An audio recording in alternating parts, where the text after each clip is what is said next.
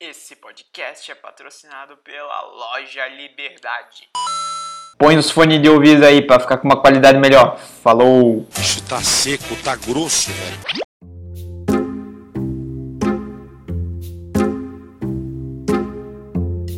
Entrou. Caraca. Tecnologia. Em teoria tá gravando. Vamos meter o louco? Vamos, Dani?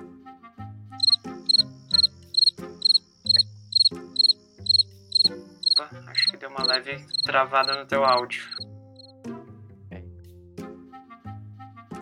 Se você vai cortar, então não tem problema, né? Não, não dá. Tá de boas. Beleza, Aham. então. Uh, deixa eu só desativar aqui o... as coisinhas aqui e fechar tudo, deixar só o Discord. Tranquilo, rapaz. Tá, tá ok agora? Tá de boa? Sim, tá dando de ouvir. Uns 30 minutos? Você acha? Uns 30, 35? Por aí, cara, que daí eu vou editar. Quando eu edito, 30 minutos vira mais ou menos uns 35, 40. Uhum. Vamos vendo até, Ótimo. vamos vendo até, até onde vai a conversa. Que eu vou fazer a introdução lá também. Beleza, vamos lá. O, o mais engraçado disso tudo é que a gente tá falando aqui, eu fico falando sozinho. daí depois edita, daí todo mundo ouve, mas até lá é dois loucos conversando aqui na frente do computador. É, tem gente que faz online, né? Igual o Flow, podcast e tal. Eles fazem na mesma hora ali, então é algo mais. É, pois é, não, não se sente que nem um louco, né? Mas Ah. tudo bem. Pode começar aí. Vamos lá.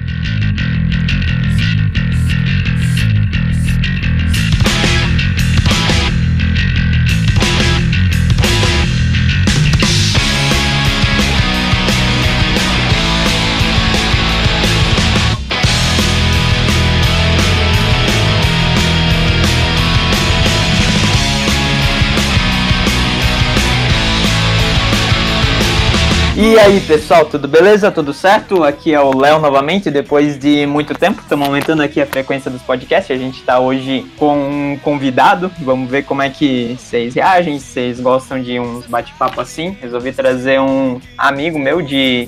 Acho que a gente conversa desde o início do podcast, praticamente, né? Desde a primeira semana. É o Pedro. Pedro Andrade era um liberal, ele foi fazendo uma transição para o libertarianismo, conforme a gente foi conversando, ele já estava nessa transição antes. E é isso aí, vamos desenvolver aqui uma conversa, desenvolver um bate-papo. Eu acho que seria interessante tanto para o pessoal que é libertário, como também para o pessoal que é liberal, que está meio que em cima do muro, ver como que um liberal ele lidou com todas essas questões. E vamos dar vamos lá, solta a vinheta, pessoal. Ok, prontinho. Voltei, Beleza, aí você fez a introdução, aí vai rodar a musiquinha e agora, a gente- agora Isso aí, começa. exatamente. né? Exatamente. Aí você começa falando e pede pra me apresentar? Isso aí. Vamos falar de um assunto super legal, sabia? Nós vamos falar sobre espontaneidade. Ai, gente.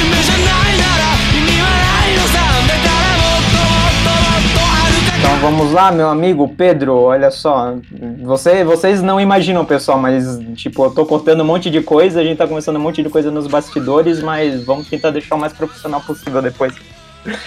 Ai, ai. Enfim, vamos, vamos lá. E aí, Pedro? Beleza, cara? E aí, Léo, beleza? Primeiro quero agradecer aí por estar participando, né? É, se abriu esse espaço aí pra gente falar um pouquinho sobre a minha transição, falar o que eu penso, né, do liberalismo, libertarianismo e como foi minha transição, né? Para quem não me conhece, né, meu nome é Pedro Andrade, eu faço alguns vídeos no YouTube, na verdade comecei há pouco tempo, mas no Instagram eu já tô mais ou menos uns 6, 7 meses. E lá eu faço algumas lives, faço, falo sobre política atual, o que está rolando na política brasileira e de vez em quando até de fora mesmo. Estou estudando para prestar vestibular e é isso. Sou um, um pequeno entusiasta aí do libertarianismo, é, recém-convertido. E a gente vai bater esse papo hoje aí com o Léo.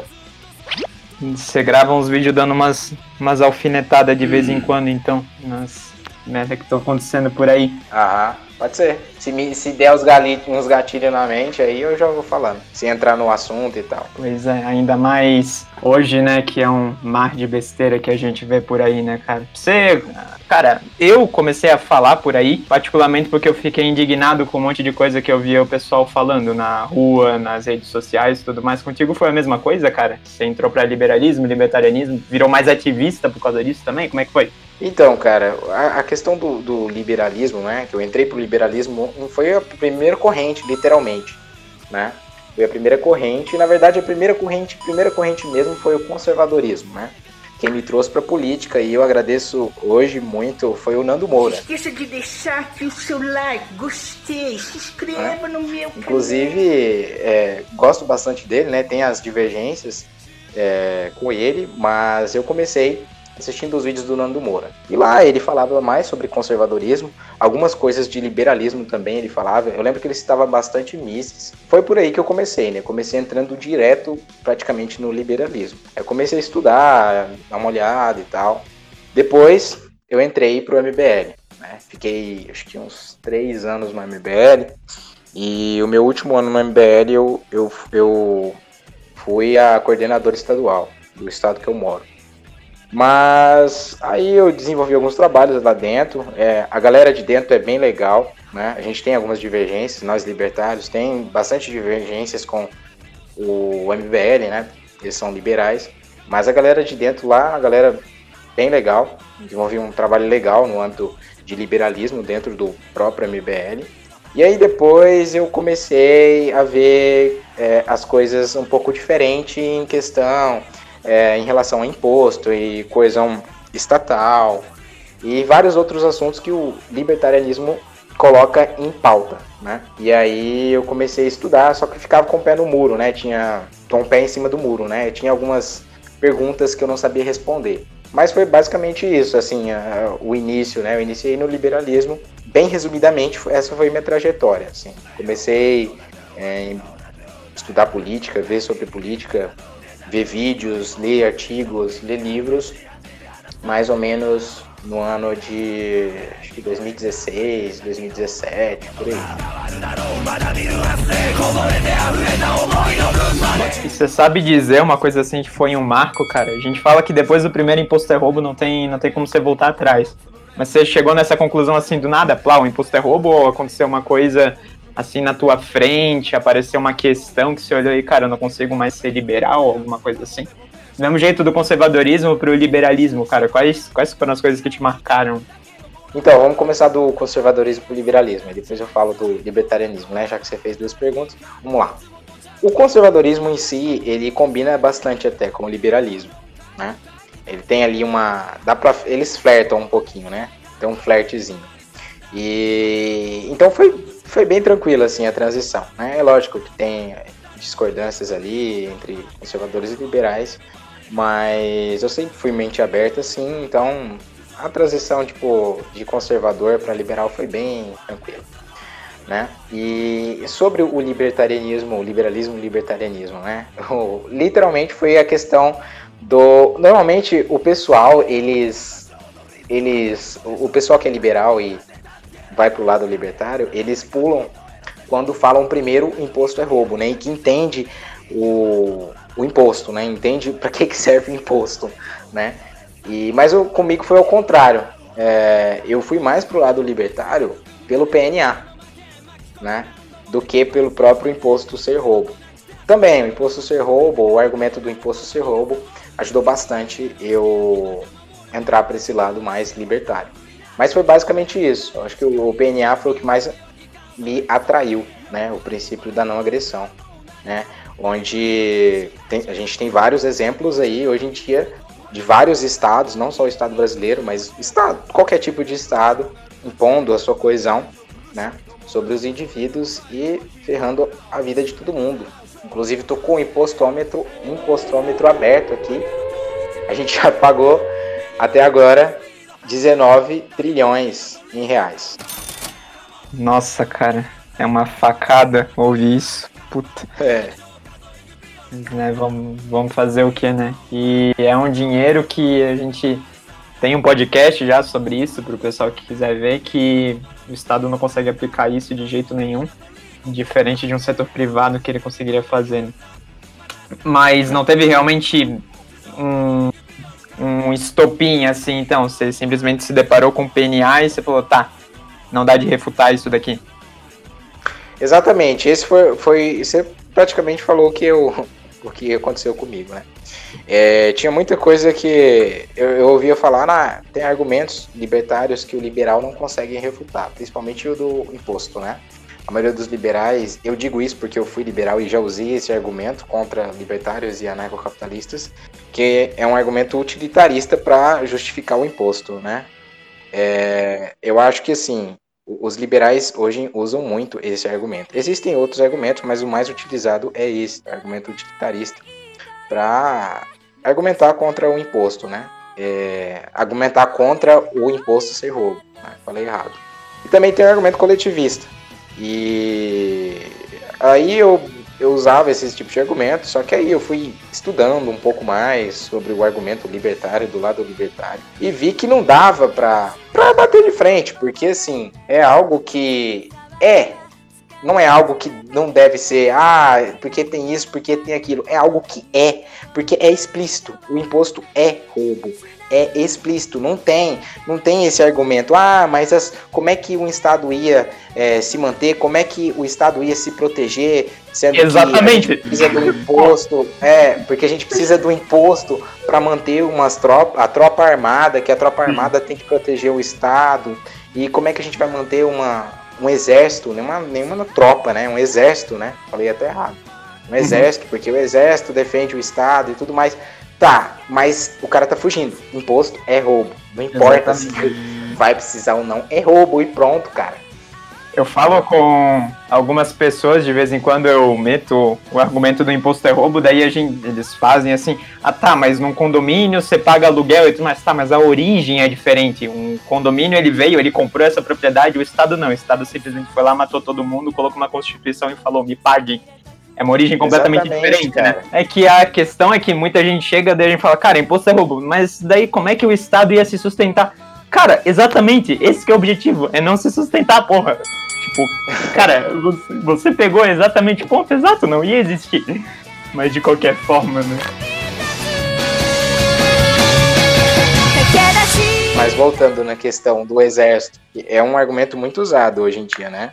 Ah, porque os, a sociedade que, que, que desenvolveu ali um, um governo e um estado com arrecadação de imposto, ela se desenvolveu muito melhor, né, e tal. É o que é verdade, entre aspas. Mas isso não justifica, na verdade, o imposto ser roubo, entendeu? Não justifica. Principalmente no Brasil, né, cara? Tipo, se eu não me engano, a gente paga o quê? Qu- É 40 e poucos por cento em consoles de videogame.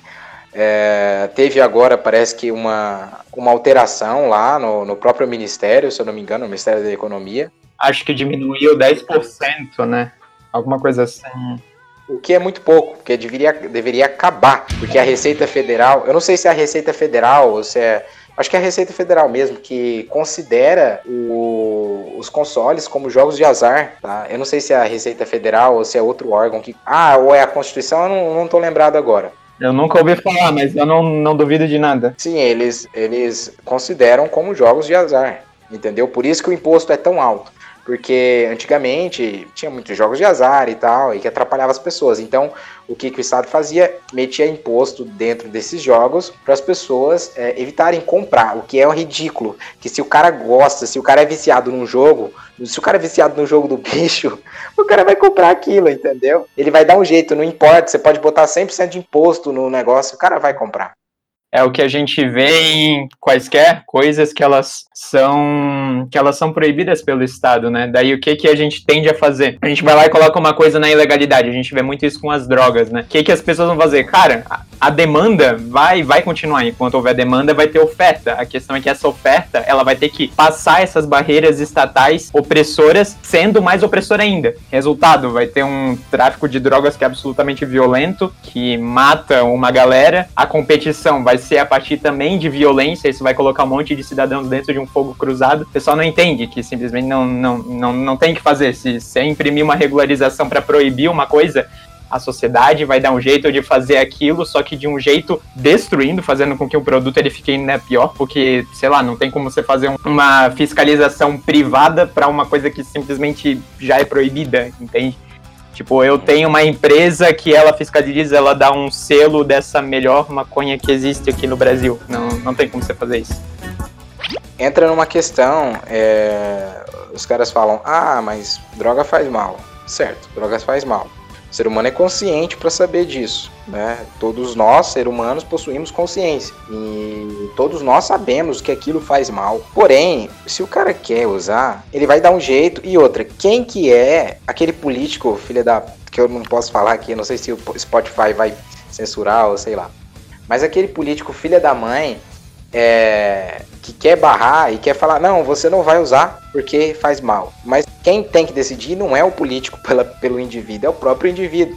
Se o cara sabe que faz mal, isso para quem tá entrando, né, no, nesse mundo de, das drogas. Se o cara sabe faz mal, por que ele vai usar? A questão de, dos vícios já é diferente e tal, mas o cara, antes de usar, ele sabia que aquilo fazia mal. Então ele, ele fez uma escolha, a escolha é do indivíduo. A escolha não tem que partir do político filha da mãe que está lá no poder lá em Brasília. Tem que partir do indivíduo. Isso é outra questão também. A outra questão também que é alimenta o tráfico, né? Hoje alimenta o, o tráfico e o crime. Né? As drogas das maiores principais rendas do tráfico e das facções, né? Das organizações criminosas, né? Sendo o Estado a maior organização criminosa. Mas é, eu digo organizações criminosas como o PCC, Comando Vermelho e tudo mais. Esse tipo de, de organização criminosa, ela se alimenta muitas das vezes do tráfico, né? Tráfico de armas, tráfico de, de drogas e várias outras. E esses comandos também, no final das contas, PCC e tudo mais, eles não são nada mais do que proto-estados, na verdade, se a gente for ver no final das é, contas. É, praticamente né? isso, né? É, a gente vê na favela, na favela o pessoal fala, ah, o Estado não tem poder na favela. Exato, o Estado que a gente tem, o Estado brasileiro. Mas existem outros tipos de estados lá, né, que são comandados por esses tipos de facções. E a gente vê, mesmo esse tipo de, esse estado pequeno, né, que a gente pode é, dar um nome para essas facções, eles maltratam as pessoas que moram lá, né? As pessoas, porque tem muita gente que tem uma visão errada, né, sobre a favela. O pessoal ah, pensa que todo mundo lá não presta, mas não é assim, entendeu? A gente tem os, os bandidos, as facções que dominam aquele lugar e que cobram impostos, entre aspas, das pessoas que produzem algo lá, entendeu? Às vezes o cara tem uma lojinha, um barzinho de esquina ali, ele vende ali e tal, e essas facções que dominam é, determinados morros, elas oprimem essas pessoas de lá, né? Tem uma romantização muito errada que eu acho que a esquerda faz, uma romantização do, do tráfico, do traficante. Ah, porque o traficante defende a, a comunidade. Não, cara. Pode ser que exista alguns ali que ajudem e tal, mas no fim o cara sempre está prejudicando, entendeu? Casos e casos, né? Enquanto tiver um indivíduo que ele não tiver de acordo com aquilo ali, não, não interessa. Aquilo ali já, já passa a ser agressão. Uhum, exatamente. Exatamente isso. É muito interessante quando a gente vê isso de comunidades e tudo mais, que eu já entrei em algumas, né? Uhum. E quando a gente entra nesses locais, a gente vê que, cara, o capitalismo, no final das contas, ele é é a forma mais plausível, é a forma mais ética, na verdade, é a única forma ética que existe de fazer a geração de riqueza, né? Capitalismo que a gente vê como a associação de propriedades privadas a partir da livre troca. Que a gente vê, cara, diversos estabelecimentos, pessoas tentando vender coisas dentro dessas comunidades tentando sobreviver a partir do sistema de produção capitalista. Daí acontece isso daí que você está falando, é a imersão de um proto-estado. Vai lá um PCC da vida, por exemplo, e fala: olha, é seguinte, a gente vai ter que cobrar uma coisinha aqui de você, porque, porque sim, porque senão bala, porque senão canhão, sei lá, alguma parada assim, né? essa é, é- essa é outra coisa que me fez vir pro, pro libertarianismo, a questão da, do financiamento do crime, né? É porque, na verdade, o, o liberal, ele, ele, ele já se simpatiza com a, a liberação de todas as drogas, né? Mas quando a Sim, gente sim. diz é, em Estado, né? Em coesão estata- estatal, a gente vê o libertarianismo se opondo muito forte contra isso. E uma das coisas que a gente mais usa, né, nós libertários, é o PNA, que foi o que eu praticamente acho que foi a principal, é, foi o principal motivo assim para me trazer ao libertarianismo, né? Porque depois que eu entendi, depois que eu li e entendi, eu li aquilo, cara, eu falei, cara, a gente tá literalmente sendo oprimido. Não gosto nem de usar Uhum. essa palavra oprimido, que parece que um esquerdista que fala, ah, a gente tá sendo oprimido. Mas a gente, tipo, a gente tá sendo pisoteado literalmente pelo Estado. E principalmente aqui no Brasil, cara. Principalmente no Brasil, com essa cobrança enorme de impostos. O mais triste é que é uma mentalidade que tá tão. tá tão colocada assim na cabeça das pessoas que, cara, o certo é aquilo que o Estado prega. Aconteceu uma coisa na minha cidade, na época que começou assim a pandemia e tudo mais, isso foi lá no Angelone, no Angelone de Jaraguá do Sul. Meu irmão falou que, que ele tinha visto isso, ele tava lá pra entrar no Angelone e daí o cara ele tava medindo temperatura. Ainda não tinha, não sei se foi emitido um decreto mesmo pra que tem que medir temperatura e tudo mais. Se eu não me engano, ele tinha, tinha sido emitido e tinha um velhinho que tava pra entrar. Daí eles falaram, cara, vamos medir a tua temperatura aqui, se ela tiver alta, você não vai poder entrar, beleza? Daí o velhinho ele ficou, não, mas você não pode fazer isso e tudo mais, cadê a lei? Cadê a lei que, que fala que você pode fazer isso comigo e tudo mais? Cara, foda-se a lei. Esse velhinho, ele não, ele não tinha noção, ele não tinha na cabeça, ele não tinha na cabeça, cara, isso daqui é propriedade privada e o que o dono quiser colocar de condição para quem, pra quem for entrar aqui, ele pode fazer ele, ele não tinha isso na cabeça. O que ele tinha na cabeça é: se tem uma lei que permite que alguém faça isso, mas, porra, é, é minha, minha casa, cara, meu apartamento. Eu posso emitir a condição que eu quiser para quem for entrar aqui. Mas quando a gente coloca isso em uma empresa, simplesmente, sim- simplesmente não pode. Eu sempre uso o, argumento, argumento entre aspas, né? Que, cara, se eu quisesse criar uma empresa e eu quisesse só contratar loiro de olho azul, eu tenho que ter esse direito, porque a propriedade, ela é minha. Só que as pessoas, elas olham isso e elas simplesmente falam, nossa, louco, loucaço. No, no final das contas, a gente não tem propriedade privada quando a gente tem um Estado. É, completo, é conflitante. Não, não tem como os dois eles casarem, né, no final das contas. As pessoas já estão acostumadas com a questão da lei, né? É, mesmo sendo uma propriedade privada, o cara, você vê aí que o cara perguntou, né? É, mas e a lei? Tem a lei que determina isso? Tá, a lei. A lei. Quem determina a lei é o Estado. Mas eu tô na minha propriedade. Eu posso fazer o que eu quiser na minha propriedade. Eu não posso matar uma pessoa dentro da minha propriedade porque fere o PNA. Mas eu posso defender minha propriedade. Eu posso exigir regras na minha propriedade. Eu posso, eu posso fazer leis dentro da minha propriedade. Eu posso fazer requisitos, né? E olhe lá, não pode matar assim uma pessoa contra a vontade dela. Só que, pô, se você quiser criar um ringue ali, fala, ô, matem-se aí se vocês quiserem. Quem quiser vir aqui pra fazer uma luta de gladiador com uns leão também, porra, você você tem que ter esse direito. Tem um vídeo que teve. É- a gente tem que jogar pros extremos, pra gente mostrar que, cara, ética é ética, né? Eu gosto de fazer isso. Mas tem um vídeo de um cara. Porra, é um vídeo que não tem tanta visualização, mas eu acho que é um cara que é do MBL também, inclusive. Se eu estiver falando uma coisa errada aqui, me desculpa, pessoal, mas é um vídeo. É um vídeo que tá por aí no YouTube. Que um cara ele falou. Tá, você é a favor da propriedade privada e tudo mais, então eu vou, colo vou colocar você contra a parede. Vou colocar você contra a parede. Se um cara quiser tirar o rim dele para vender, então quer dizer que você vai ser a favor? Sim, a gente vai ser a favor. O libertarianismo ele é sobre ética, antes de tudo, ao invés de falar sobre economia e tudo mais. É sobre ética, não tem problema. Daí ele falou: Ah, tá, você foi a favor disso? Então, e se um cara é. Tem um cara que é canibal? Tem um cara que ele quer vender uma parte do corpo dele pra esse cara comer. Você vai ser a favor disso? São indivíduos consentindo do mesmo jeito.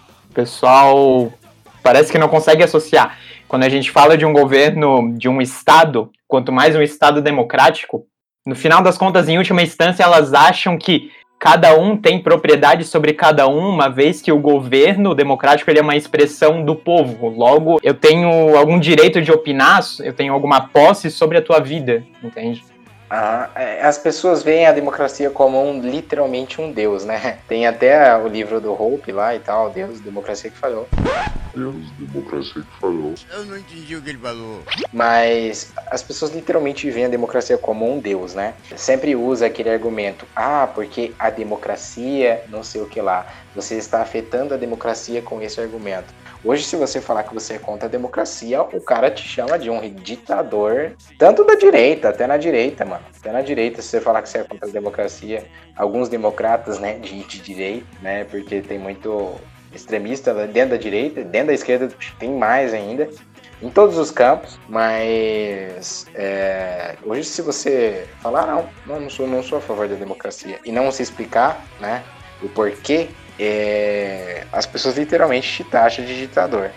Né? É, é, é que o pessoal acha que só existe é, os dois. Né? Exatamente. Né? o pessoal acha que existe. Acho que nem a monarquia entra mais na, na questão da. Não entra nem na questão do debate mais. Ou é democracia ou é ditadura. Hoje em dia é basicamente isso, né? Tá bem polarizado.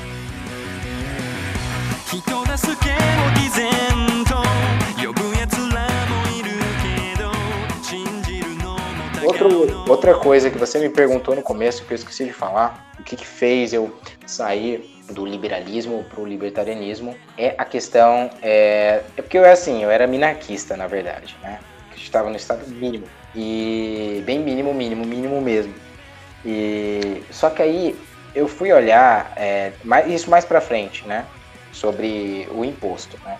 Falei, beleza, é, vamos supor que o Brasil a gente chegue num estado minarquista. Vamos supor, isso que é quase impossível. Mas vamos lá. É, a gente chegue lá, beleza. É, o Estado cuidando apenas da segurança.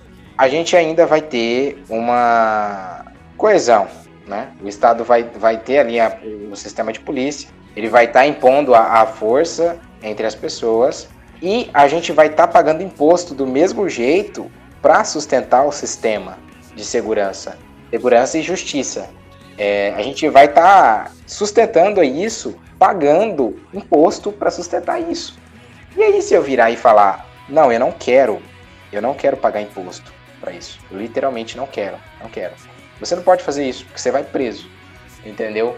Então, é, é, é aí que quebra o argumento minarquista, né? A gente vai pagar imposto do mesmo jeito, cara. A gente vai estar tá pagando imposto, a gente vai ter que manter um sistema de justiça, a gente vai ter que manter um sistema onde é, vai estar tá tirando do indivíduo para defender o coletivo, entendeu? Então, esse foi outro ponto que me fez refletir para ir ao libertarianismo. É, vale ressaltar aqui que eu sou um, um, estudante ainda do libertarianismo, né? não sou nenhum expert, não li todos os livros libertários que existem. É, você provavelmente, é, com certeza, você tem bem mais conhecimento que eu no libertarianismo. Foi, foi uma das pessoas também que eu tirei algumas dúvidas né, com você. Sim, lá há uns meses, né? É, foi aí que eu comecei a entrar nessa questão do libertarianismo. Para quem é liberal e está assistindo esse podcast, eu recomendo o Democracia, o Deus que Falhou. Foi um dos livros que você me recomendou também. É que eu já tinha dado uma lida mais ou menos nele, mas não, não cheguei a ler ele todo. Porque o, o, liberal ainda acredita na democracia. E aí, esse livro realmente é um livro foda pra caramba. E também é importante estudar um pouco sobre o PNA, cara. Porque se você, se você entende o PNA, você vai ver que a democracia né, afeta o princípio da não agressão. Então, é, é, o PNA é um axioma ético muito foda, entendeu? Então não tem como você, tipo, chegar e, e, querer justificar a democracia em cima disso, porque o cara, o argumento ético literalmente vai chegar em você e vai falar, tá, o Estado ainda está impondo a vontade da maioria sobre o indivíduo. Então, tipo, quebra em três palavras, quebra em, quebra em três, apenas três palavras, o argumento de, ah, democracia é isso, democracia é aquilo.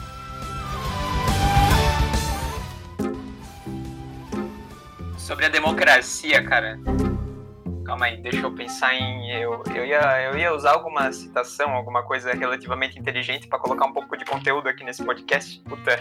Vamos lá, você falou que democracia, ela. ela, ela viola o direito do indivíduo em, em última instância, né? Também. Ah, tá. Exatamente isso. O bom de poder cortar o podcast depois é que eu acabei de me embananar um monte aqui e o pessoal nem, nem vai saber. No final, Aham. Você tá vendo aqui. É, é bom cortar isso aí. Ah, depois, quando eu estiver editando, eu vou lá vendo. Mas a questão, depois de toda essa. Depois de toda essa volta aqui, que provavelmente a gente vai deletar. A grande questão sobre a democracia é que eu vejo um monte de pessoas falando, cara, a favor das minorias e tudo mais, mas, cara, não tem como você ser a favor de minoria e se defender uma democracia. Porra, é completamente ilógico você falar uma coisa, falar uma coisa assim, ah, as minorias elas são oprimidas e tudo mais. Porra, daí você vai lá e defende um governo democrático. Você parece burro! Muito inteligente. A democracia fere as minorias, né? É como diz a Ayn Rand, né? A menor minoria do. Eu não sei se é do mundo que ela fala.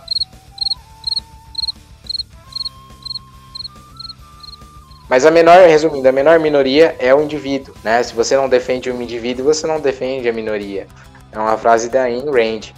A democracia em si fere a minoria, porque a maioria decidindo pela minoria. Por exemplo, se eu não quero um presidente, quem é as outras 209,1 milhões de pessoas que existem no, no Brasil que vão decidir por mim? O que não é tudo, todo esse número que eu falei, né? Porque hoje a gente tem cerca de 210 milhões de pessoas no Brasil, né?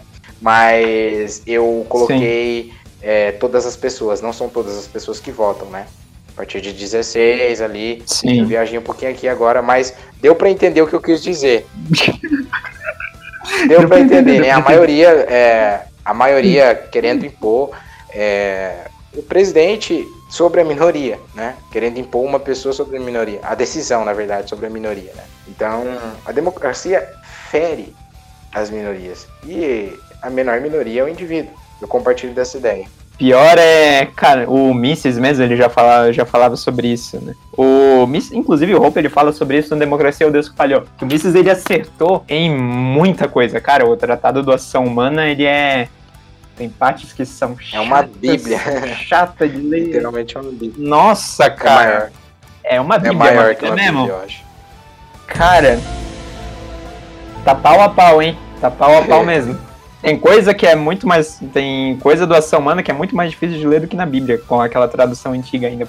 Mas de qualquer forma, o Hope ele fala que, cara, o Mises ele, ele conseguiu desmascarar o marxismo, ele conseguiu jogar o marxismo no lixo e apontar os erros que ele tinha, mas ainda assim o Mises ele não foi capaz de ver quais que, quais que eram os problemas da democracia. E o Hope ele fala isso, inclusive em Democracia Deus que Falhou, ele fala surpreso, ele fala, cara, mesmo o Mises, que foi o cara que conseguiu destruir o marxismo, ele não conseguiu ver os problemas da, da democracia. Porém, o Mises ele ainda assim, ele valorizava tanto o indivíduo ao ponto de ele falar que, cara, mesmo é, ele admitindo a existência de um Estado, o indivíduo ele deveria ter o direito de do direito de secessão. Ainda assim, o, o indivíduo ele deveria poder simplesmente, cara, eu, o direito de se demitir, no final das contas. O Rafael Lima ele fala bastante isso.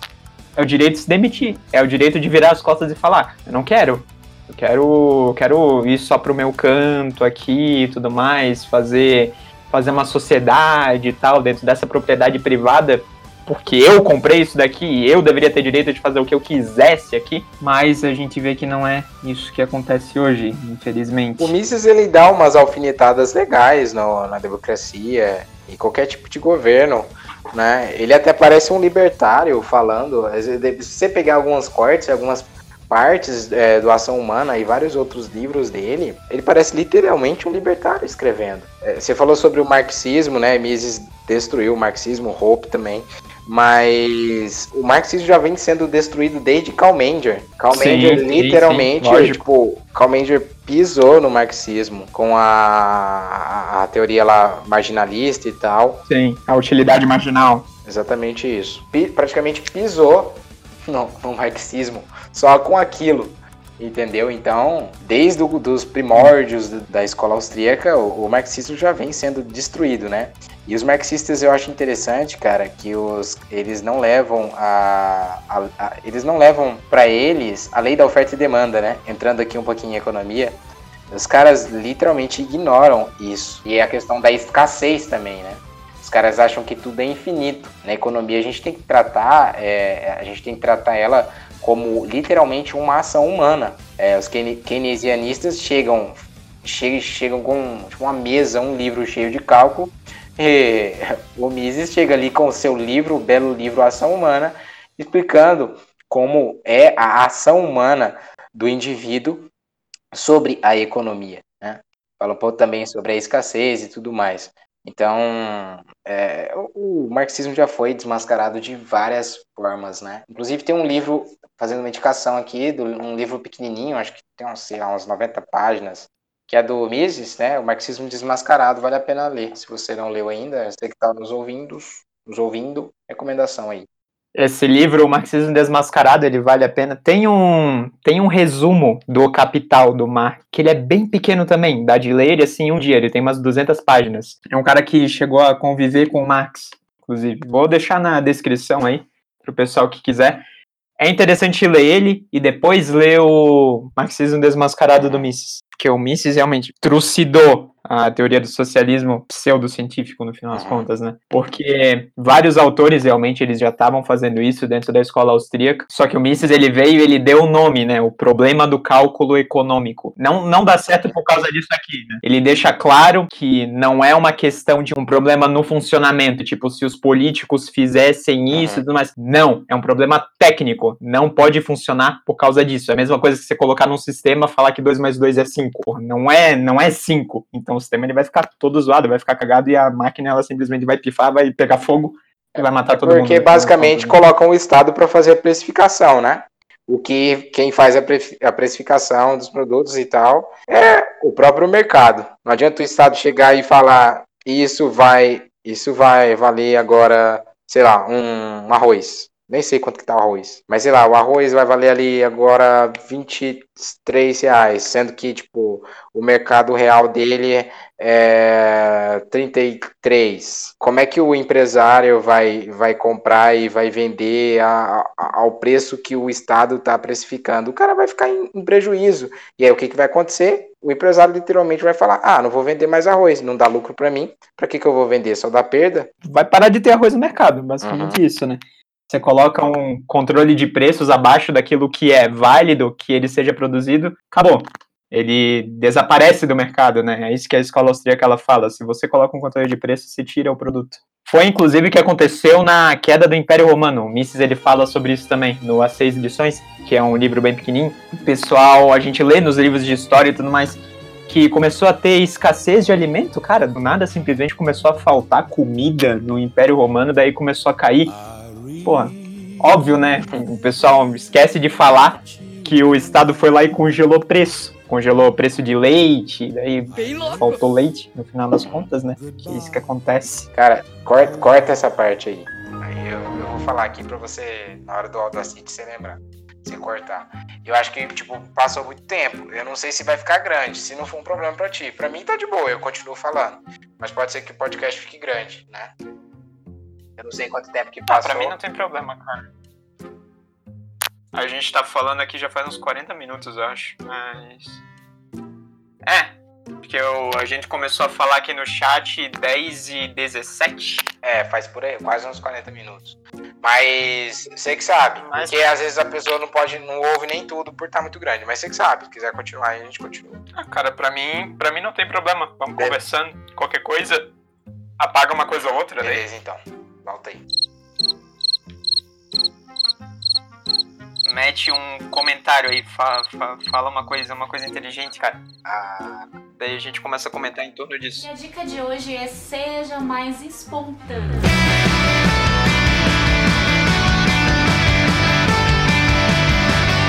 Cara, e tem outra, cara, e tem outra coisa legal é, que eu acho interessante né? Que o pessoal fala, ah, mas é, se acabar o Estado, quem que vai produzir a moeda? Quem vai fazer a moeda? Como a gente vai viver sem moeda de troca? Hoje existe o ouro, né? Hoje não, sempre existiu o ouro. Sim. Sempre existiu o ouro, né?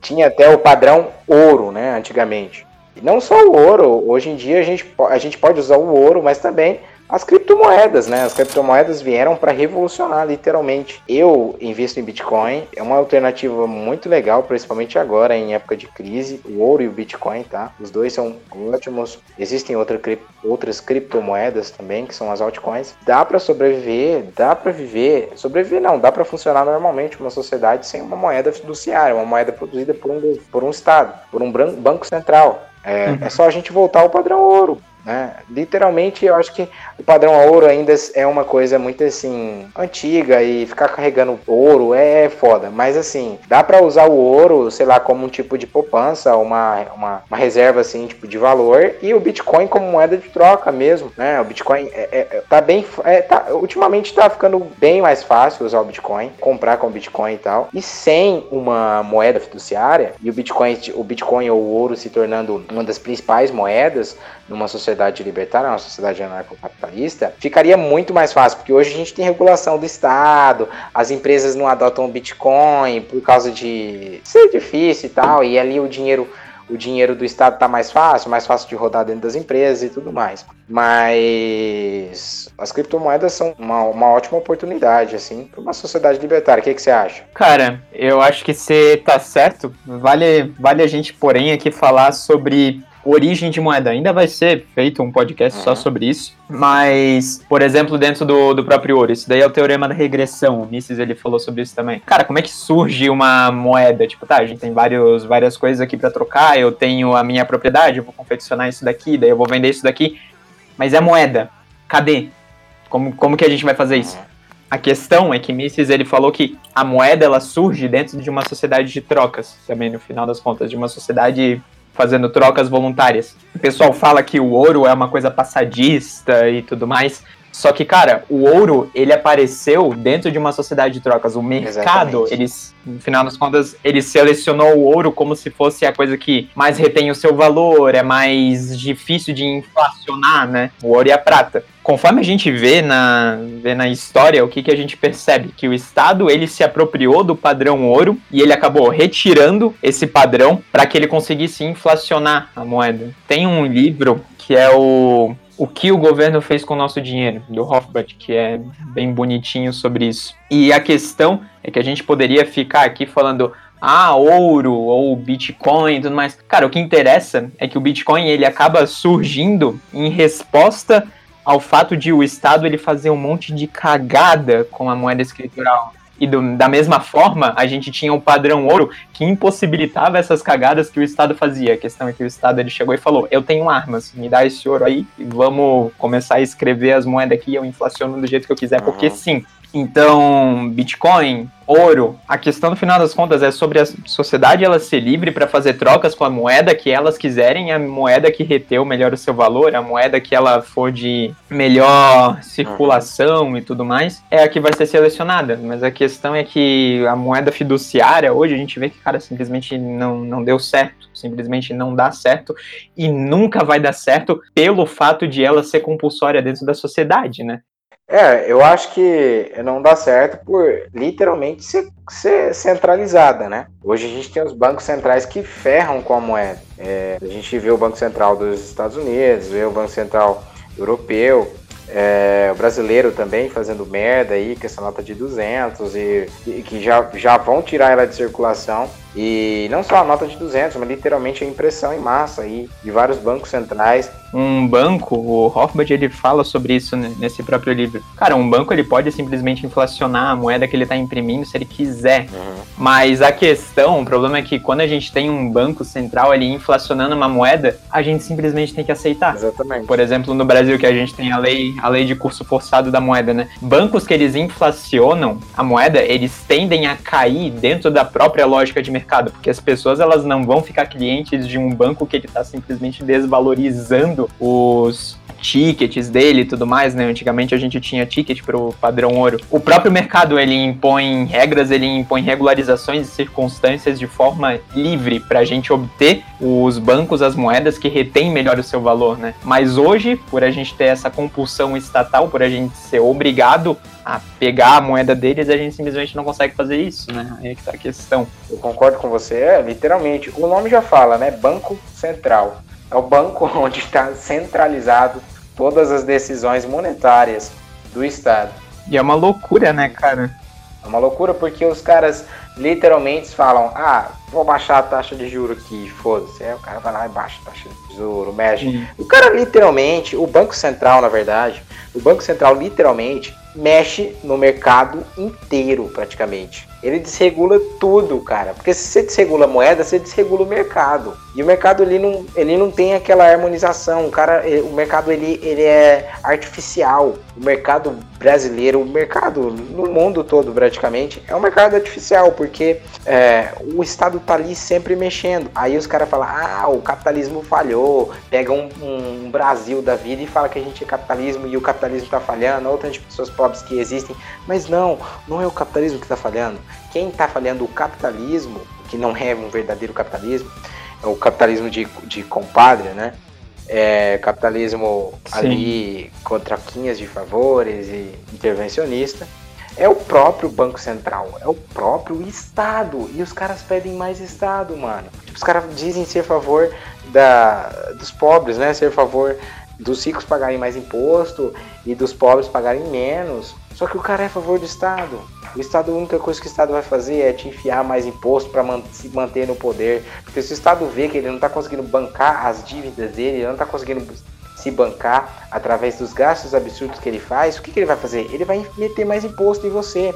E vale a gente ressaltar aqui que os políticos são amigos de- dos, dos grandes empresários. Os políticos têm ali ah, os seus contatos ali. Acha que o- o- um, um grande empresário ali não tem influência dentro da política? O cara vai. Os políticos vão tentar enfiar imposto nos mais pobres mesmos, que é a quantidade maior de pessoas que possuem no país. São as pessoas mais pobres. Então, os, os caras vão literalmente enfiar imposto em você e você vai ter que pagar imposto pra caramba pra financiar um SUS, pra financiar a segurança de merda que a gente vive hoje, uma segurança de bosta. O Brasil literalmente tem um sistema de polícia errático, um sistema tipo assim, nem errático a palavra que eu vou certa pra usar, mas Pois é, que palavra difícil, cara. Eu nunca ouvi é, isso daí. é literalmente uma merda, assim, o sistema de polícia brasileiro. E a gente paga imposto pra ficar financiando essa, essa merda que a gente tem hoje aí. O SUS também, cara. Eu não vou ter medo de falar, não. Se um dia ficar famoso, os caras pegarem esse podcast aqui e fazer um corte. O SUS é uma merda, velho. A gente vive numa merda. É, teve uma notícia esses dias aí de uma mulher, de uma filha que, que a mulher, ela. A filha dessa, na verdade, a mãe dessa mulher, ela morreu, parece, esperando. Eu posso estar até errado aqui que eu não li a notícia direitinho. Li bem rapidão. Ah, não, mas isso é, isso é corriqueiro. corriqueiro, isso acontece, cara. As pessoas morrem, as pessoas morrem por falta de médico, cara. E não era pra ter faltando médico no SUS, cara, não era. A gente paga imposto pra caramba, velho. E os caras não administram essa merda. Seria muito mais fácil as pessoas não pagarem imposto pelo SUS e usarem o, o resto, o dinheiro do que elas, elas pagariam é, impostos para financiar o SUS e pagar diretamente para uma clínica O miserável é um gênio. né? Aí os caras vão falar, ah, mas fica muito caro. Isso é verdade, fica caro se a gente viver do jeito que tá hoje, sem concorrência, o Estado regulando o mercado da saúde, vai ficar caro. Vai ficar caro, porque o empresário, se a gente tiver um, um mercado de saúde totalmente sem intervenção estatal, vai ter muita concorrência, cara. Com muita concorrência, é, consequentemente, os preços abaixam. As pessoas vão poder usar o dinheiro que elas iam gastar em impostos para financiar um sistema de saúde ruim e pagar o seu próprio. É só pra, só pra alertar aí o pessoal. É, a gente tá gravando esse podcast é dia 12 de dezembro, é quase dia 13. Porque a gente tá falando aqui já faz um bom tempo. Não sei quanto tempo vai ficar esse podcast, mas tudo bem. Eu já lancei um episódio sobre saúde. Vai lá ouvir todas essas regularizações, esses problemas de concorrência e tudo mais que o Pedro ele tá falando agora. Tem um podcast só sobre isso. Vai lá e ouve antes de vir falar aqui, ah, seus ricos, chato, libertário, blá, blá, blá, blá. Não, cara, vai lá ouvir isso que a gente tá falando, daí depois você vem tentar argumentar. Ó, e para deixar claro aqui, eu não sou rico não, mano. Eu sou eu sou sou pobre praticamente, saca? Eu não tenho dinheiro, eu não tenho dinheiro, literalmente, eu não tenho dinheiro para pagar uma uma um sistema. Eu, na verdade, se eu fizer um esforcinho, eu até consigo, mas ah, não tenho dinheiro para pagar um sistema de saúde privado hoje no Brasil, porque o sistema de saúde privado hoje no Brasil é caro por culpa do Estado. Não é caro por culpa do empresário. Qual é o, o, o, a vantagem que o empresário vai ter de colocar o, o sistema de saúde dele caro? Ele não vai conseguir atrair clientes para ele. Ele está colocando caro porque, porque exige muita regulamentação e muito imposto sobre o, empresário, entendeu? Então, se a gente tivesse um livre comércio na saúde, as pessoas poderiam é, literalmente pagar a sua própria, a sua própria a própria manutenção. vou dizer manutenção parecendo um carro, a gente virou carro agora. Eu sou o Relâmpago Marquinhos. Tchau. Mas vai poder pagar a sua própria saúde mesmo. Entendeu? O cara às vezes fica com gripe, ah, vou fazer aqui um exame para ver se é corona. Hoje tá caro. Mas por quê? Tá caro por causa da intervenção estatal. Entendeu? Não é porque o sistema de saúde é Sim, propriedade intelectual, tudo que tem.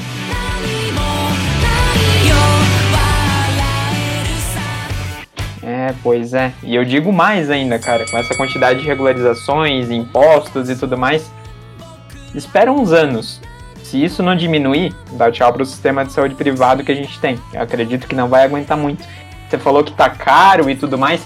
Eu te digo uma coisa, tá entre aspas barato ainda, porque a ANS não tá permitindo que eles façam reajuste nesse exato momento. Pois é. Pra você ver. Tem um teto de ajuste, né? E o Estado determina, você não pode aumentar mais que isso, porque senão você, você não pode. Não, mas eu quero aumentar porque não dá. Aí o cara, não, você não pode. O Estado literalmente chega e fala, você não pode aumentar. Tá, mas eu vou quebrar. Não, foda-se daí. Tomando seu cu. ano passado, o reajuste que foi permitido fazer foi abaixo da inflação. E esse ano não permitiram fazer reajuste nenhum não precisa entender muito de economia para saber o que, que vai acontecer, é lógico, né? Cara, isso, isso assim, é, é uma questão lógica, não se trata de ideologia, né? Não se trata que, ai, porque eu sou libertário, o Estado não deve intervir. Cara, isso é lógico, é tipo, lógico.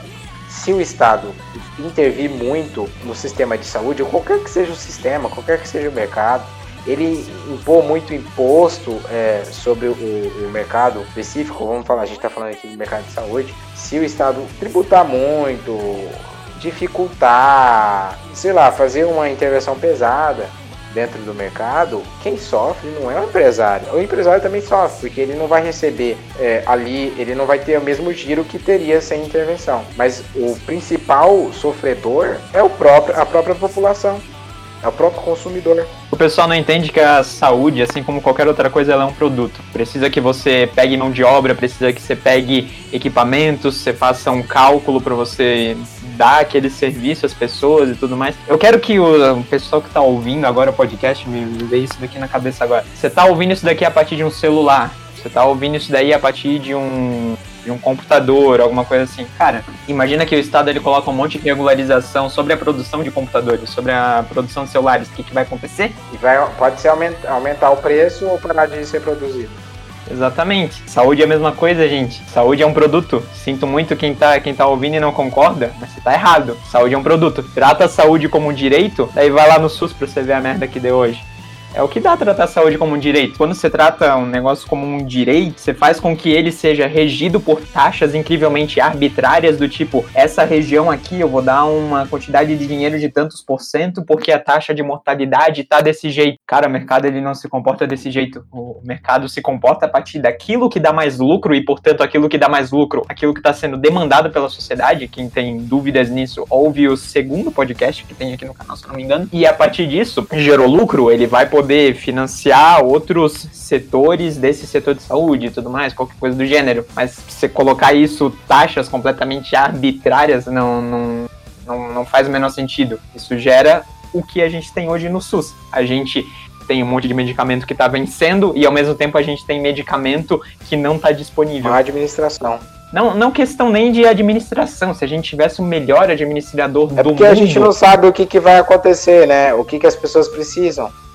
Né? As, é, tipo assim, tem muita dipirona lá e as pessoas não precisam de dipirona. Como é que o Estado vai saber que as pessoas não, não precisam de dipirona? Pode fazer o cálculo que for, não vai adiantar, cara. É, é o corpo humano que vai decidir, tipo, se, apesar que dipirona é algo que as pessoas usam muito, né, por causa da febre. Então é um remédio assim praticamente praticamente para tudo. Mas vocês entenderam o exemplo que eu quis dar, tipo, um, sei lá, morfina. A morfina também é muito utilizada em acidentes, às vezes a pessoa está sentindo muito dor. Mas eu não sou médico, então não vou saber um, um, um nome de um remédio específico aqui, tipo, ah, um remédio para tal coisa. Eu não vou saber. Salve rapaziada, eu tô aqui pra falar que eu desisto dessa bosta.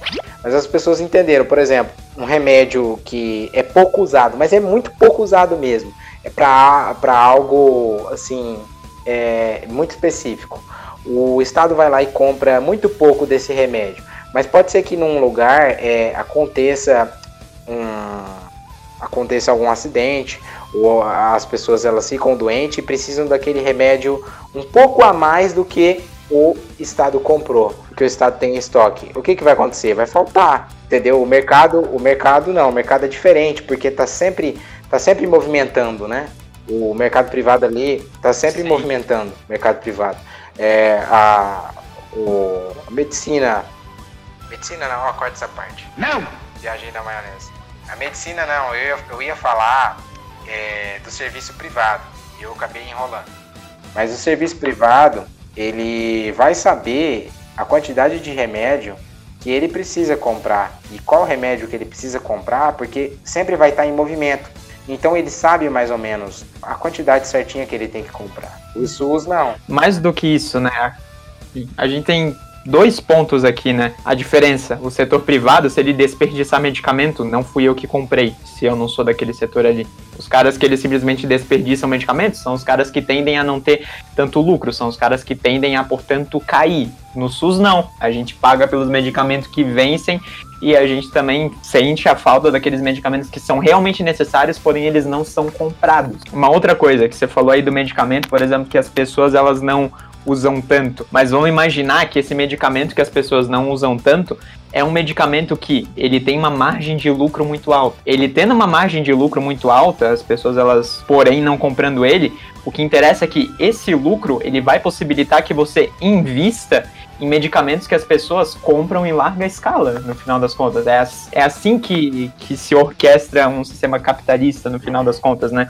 Que o pessoal vai lá e fala ah tá, mas é tudo pelo lucro e tudo mais, e essa pessoa aqui que não comprou isso daqui, que não teve acesso a isso aqui no plano, sei lá, no plano privado, que possa também acontecer, porque era muito caro e tudo mais, o que vai acontecer? Aí é que tá a questão. Não era válido que o plano de saúde ele comprasse aqueles medicamentos até aquele momento, só que ele conseguindo fazer todo o cálculo de risco e pegando lucro, em outros medicamentos vai possibilitar que ele invista e pegue outros medicamentos que agora eles passam a ser rentáveis para esse plano de saúde, no caso, né? Exatamente.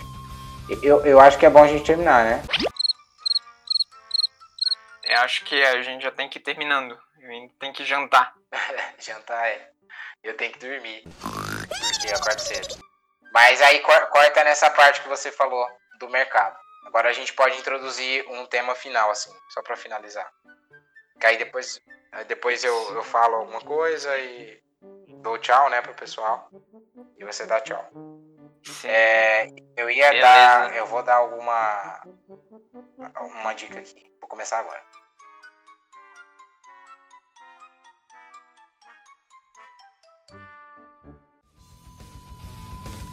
Bom, Léo, e eu tava hum. vendo aí, você, a gente tava falando aí sobre saúde e direitos eu acho que é interessante você fazer um podcast sobre direitos sociais, né?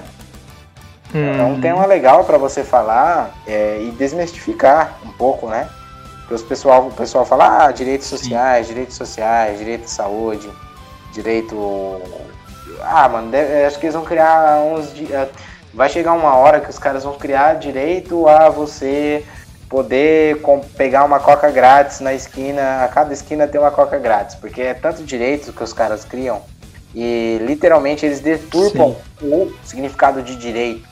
Nós libertários acreditamos nos direitos naturais, né, que são os, os, direitos mais consolidados. Agora, é, eu acho que é um tema interessante você falar aí sobre direitos naturais, é, descer além aí nos direitos naturais. É, a gente acredita num, no final das contas que não existem direitos positivos, né? Direitos que te garantem alguma coisa. Eu tenho direito à saúde e tudo mais. Não, se você imprimir um direito positivo, você vai estar agredindo alguém, invariavelmente. É um bem, né? A única coisa que existe, né? A única coisa que existe é o direito negativo, que é um direito de não. Você não pode ser agredido, né? Que é o PNA, no final das contas, no princípio da não agressão. Todo o resto é. Todo o resto é derivado. Todo o resto é derivado disso. O Hofbard ele fala sobre isso, inclusive. A Constituição estadunidense, por exemplo, ela não tem tantos direitos positivos, mas ela tem direitos negativos. Por exemplo, você não pode ser agredido, você não pode ser violentado. Você não tem direito à segurança, mas você não podendo ser violentado, você tem o direito de pegar uma arma e metralhar o cara que tentar fazer alguma coisa contigo. Porque você não pode ser violentado, no final das contas. No Brasil, não. A gente tem um, uma forte crença de direito à segurança. E olha só como deu certo. Exatamente. É, eu acho interessante é, os liberais começarem a ler mais os libertários. Que é assim, mesmo que você não, não, não, não goste, leia, cara. Uma hora você vai acabar virando libertário. É sempre assim. Sim, é o. Sim. Eu falo isso pra minha namorada, inclusive, várias vezes. Que se você vai lá e vai estudar ética, você vai estudar economia, tem, tem duas opções, cara. São duas opções, é invariável isso. Ou você se torna um mau caráter, ou você se torna um libertário. Se você realmente estudar. Que, cara, no final das contas, o argumento do libertarianismo não, não tem como você refutar aquilo. É impossível. Eu fiquei dois anos, inclusive, fugindo, fugindo da ideia de imposto é roubo. Porque quando a gente vai lá e se assume libertário, cara, a gente tá colocando um alvo na nossa cabeça para um monte de gente perguntar: e isso daqui? E essa coisa aqui? E isso daqui que aconteceu? O que que um mercado faria nisso daqui? Blá blá blá blá blá. A gente coloca um alvo na nossa cabeça, cara. A gente coloca literalmente isso. Exige muito estudo, mas infelizmente eu falo isso pra ela que o que o raciocínio final da economia, do entendimento do ser humano é o libertarianismo. Concordo com você. Sua namorada é libertária também, você disse? Sim, sim, minha namorada é libertária. Não era antes de, de me conhecer, mas é. mente aberta. Se você tem mente aberta, você se torna libertário. Isso é invariável, não, não tem como. Eu gostaria que não fosse assim. Eu várias vezes falo, eu gostaria de estar errado, mas infelizmente não aconteceu até agora. Tanto eu como você também, desde que se assumiu libertário. Todo mundo fala besteira até ler aquilo que é certo. Isso é, isso é normal, é, né? padrão. Só que na internet você não pode vacilar, né? Tomar muito cuidado.